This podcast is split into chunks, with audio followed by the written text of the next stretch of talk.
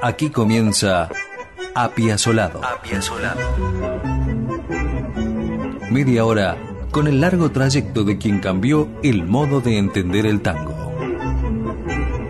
Apiazolado. Apiazolado. Conduce Eduardo Marchetti.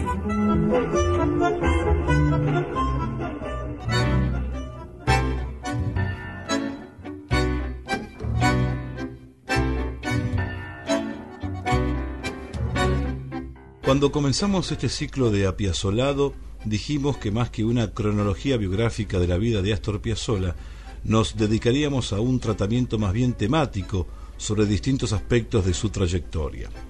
No abandonaremos esa consigna, pero hoy vamos a hacer una parcial excepción. Un oyente nos ha pedido que, aunque sea en un solo programa, hagamos una apretada síntesis cronológica de la vida de este excepcional músico argentino y aceptamos la solicitud con los consiguientes riesgos de cometer omisiones dado el tiempo que tenemos. Pero para que el relato sea lo más abarcativo posible de la vida de Piazzolla, hemos recurrido a algunos biógrafos de Astor a quienes los respalda su solvencia intelectual e investigativa.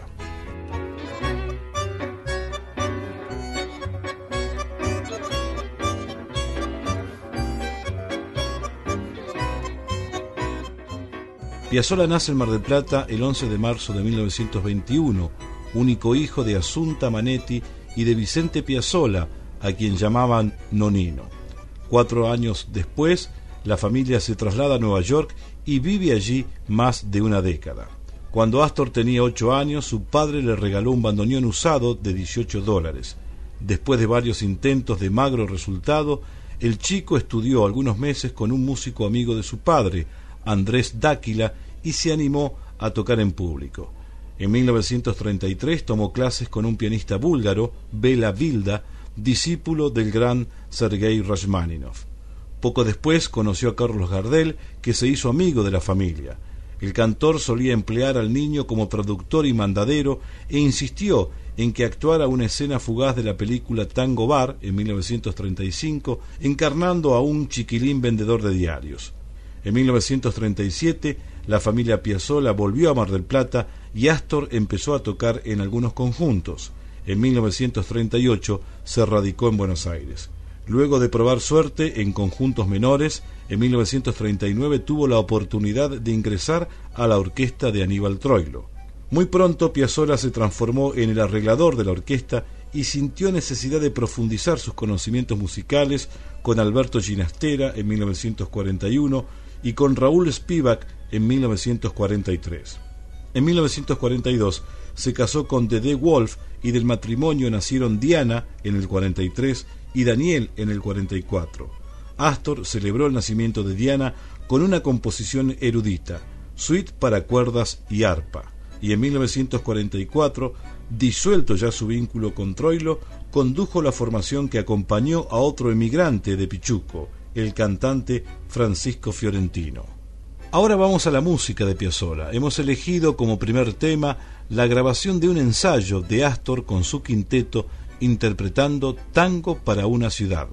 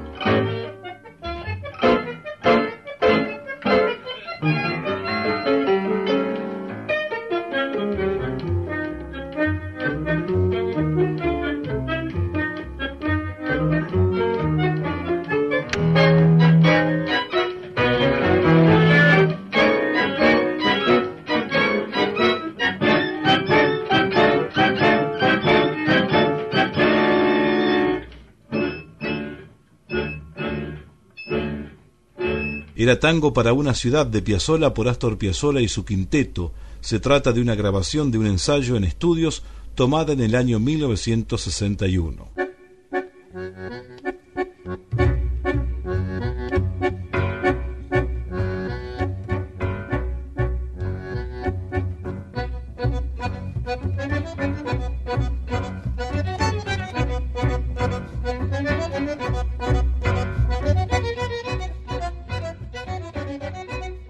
Tras ese paso intermedio con la orquesta que acompañaba a Fiorentino, Piazzolla armó su primer conjunto y lo dirigió durante tres años. Aunque su formación era la habitual, ya entonces Piazzolla empezaba a mostrar un claro impulso renovador. En 1946 compuso El Desbande, al que llamó su primer tango. Poco después empezó a escribir partituras para cine. En 1949 sintió la necesidad de disolver su orquesta apartarse del bandoneón y olvidarse del tango. Buscaba otro destino más cercano a la estética de Bartók y Stravinsky, y a los 28 años se dedicó tan solo a estudiar y a componer. Entre 1950 y 54, sin embargo, regresó al tango con un grupo de obras claramente renovadoras que empezaron a definir su estilo. Los temas eran, por ejemplo, Prepárense, Contrabajeando y Lo que vendrá. En 1953 presentó en el concurso Fabián Sevitsky tres movimientos sinfónicos titulados Buenos Aires. La obra, compuesta en 1951, ganó el primer premio y fue interpretada en la Facultad de Derecho de Buenos Aires por la Sinfónica de Radio del Estado. En aquel concurso el compositor ganó varios premios, uno de ellos otorgado por el gobierno de Francia, consistente en una beca para estudiar con Nadia Boulanger, considerada entonces la mejor pedagoga en el campo musical. Volvió a la Argentina en 1955 al frente de la Orquesta de Cuerdas, pero además formó el Octeto Buenos Aires, que dio inicio formal al tango contemporáneo. Las obras del marplatense se acercaban a la música de cámara y olvidaban a los cantores y los bailarines, herejía que dividió a los tangueros en vanguardistas y ortodoxos. Los sellos discográficos no lo tomaron en cuenta y muchos medios de comunicación le asestaron críticas despiadadas. En 1958 disolvió el octeto, la orquesta y se fue a Estados Unidos a trabajar como arreglador. Allí se propuso integrar el jazz y el tango, pero no obtuvo el éxito esperado. Aún en Nueva York, en 1959, la muerte de su padre le inspiró la más conocida de sus obras, Adiós Nonino.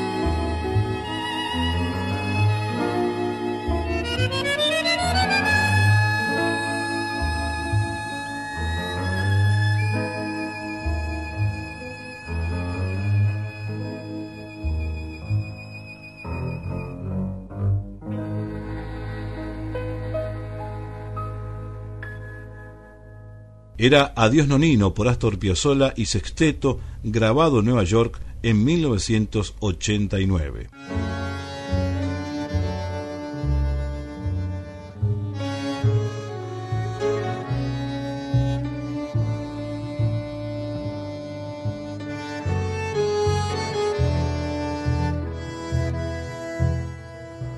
En 1960, de regreso a la Argentina, Piazzolla conformó Nuevo Tango, el primero de sus célebres quintetos integrados por bandoneón, violín, bajo, piano y guitarra eléctrica.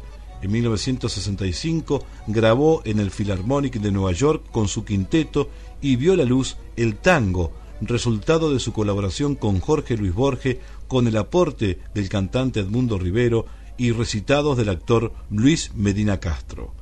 En 1966 se separó de Dede Wolf y en el 68 empezó a trabajar junto al poeta Horacio Ferrer, con quien compuso la operita María de Buenos Aires y abordó el tango canción.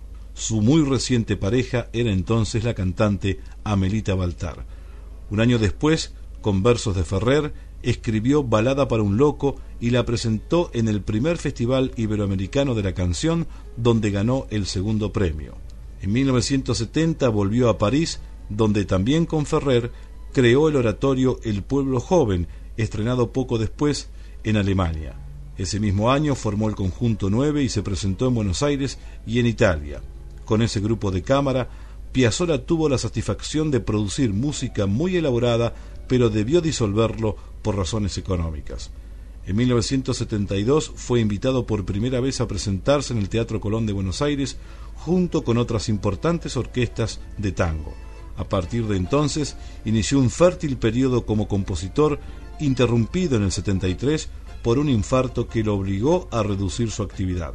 Se instaló entonces en Italia y allí permaneció grabando durante cinco años. De ese periodo se destaca Libertango, obra que él mismo consideraba su carta de presentación ante el público europeo. En esa época formó el conjunto electrónico. En el 74 se separa de Amelita Baltar. Ese mismo año graba con el saxofonista Jerry Mulligan un disco memorable, con una orquesta de músicos italianos.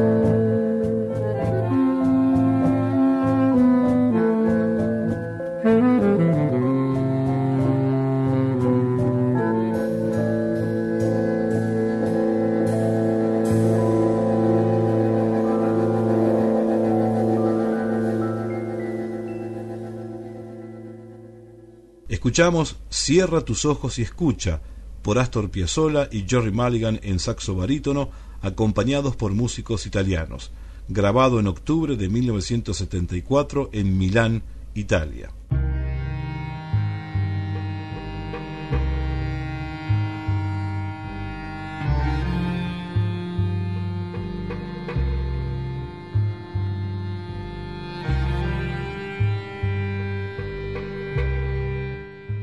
1975 muere Aníbal Troilo y en su memoria Piazzolla compone una obra en cuatro movimientos, Suite Troiliana, que grabó con el conjunto electrónico y la participación del violinista Antonio Agri. Conoció a Laura Escalada en 1976. Ella fue su mujer definitiva. En diciembre de ese mismo año presentó en el Teatro Gran Rex de Buenos Aires su obra 500 motivaciones. Meses después ofreció otro memorable concierto en el Olimpia de París, con músicos más cercanos al rock. Esta fue su última formación de carácter electrónico.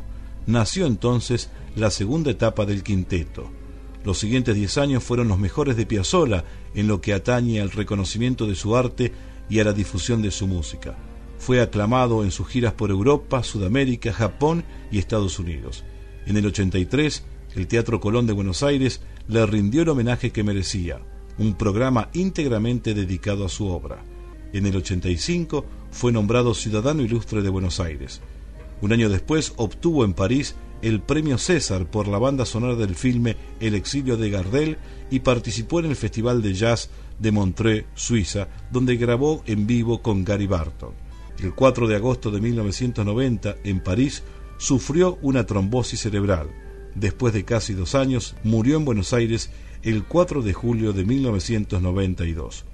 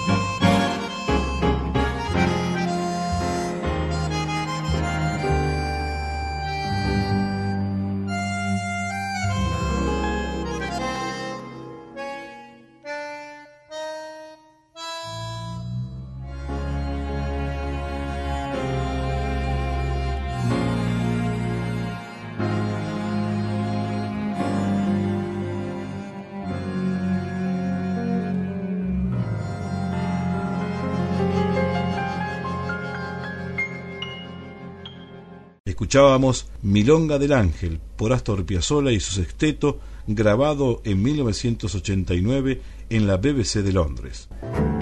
Apiazolado. Media hora con la vida y obra de quien revolucionó los conceptos del tango.